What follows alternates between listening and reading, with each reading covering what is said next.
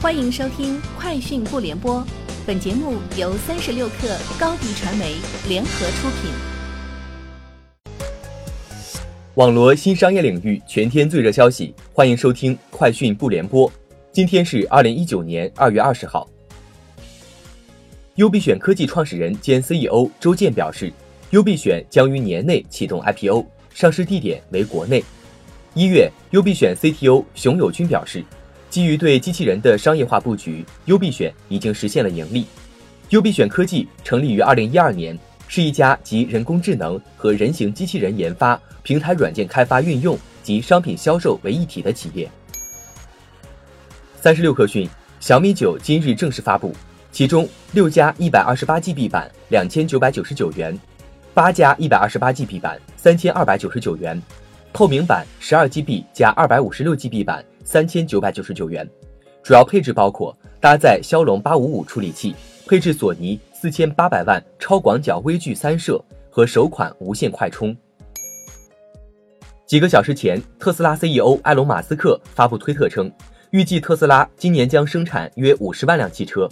随后，马斯克又发布一条推特解释称，他的意思是特斯拉预计到今年年底将以每年约五十万辆及每周一万辆左右的速度生产汽车。并补充称，仍然预计今年的交付量将在四十万辆左右。多位字节跳动内部人士确认，字节跳动二零一九年收入目标至少一千亿。为了达到这一目标，字节跳动已经逐步放开了海外市场的商业化。二零一八年下半年，字节跳动的渠道团队已经从年初的四个部门扩展到了十个，而新增部门就包括拓展出海、日韩、欧美及东南亚。三十六氪讯，哈罗出行发布的二零一九春节出行大数据显示，二月一号至二月十号，哈罗出行单车、助力车、景区车、顺风车等业务的累计出行总里程达八千九百一十万公里，出行总时长累计达一千八百二十五点五万小时，三四线城市单车订单增幅超六成。中兴通讯首席技术官王喜瑜表示，在五 G 核心网方面。中兴通讯将在二零一九年一季度率先发布基于 SBA 架构的全融合核心网商用版本。终端方面，二零一九年上半年，中兴通讯五 G 手机将实现商用，五 G 平板电脑、五 G 室内室外 CPE、五 G 移动热点、五 G 数据终端等系列化五 G 产品也在研发推进中，不断满足消费者五 G 智能应用场景需求。据知情人士透露。京东方将成为苹果第三大柔性 OLED 面板供应商，该消息已经获得京东方的确认。此前，三星、LGD 已经成为苹果主要柔性屏面板供应商。为了保证产量充足、降低成本以及供应商的多样性，苹果公司选择京东方作为其第三大柔性屏供应商。其柔性 OLED 屏幕将提交至苹果进行严格的质量认证流程。不过，截至目前，这一流程尚未走完。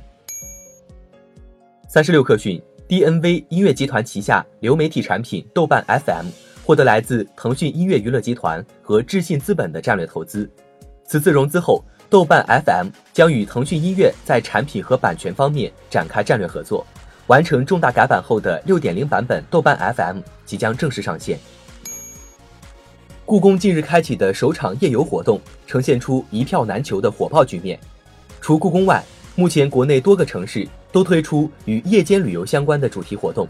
分析人士认为，以往市场更多关注了游客的日间活动，忽视了游客的夜需求。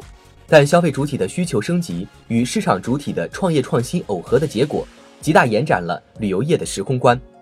夜间旅游已初具规模，成为未来推动旅游发展的新潜力和新动能。以上就是今天节目的全部内容，明天见。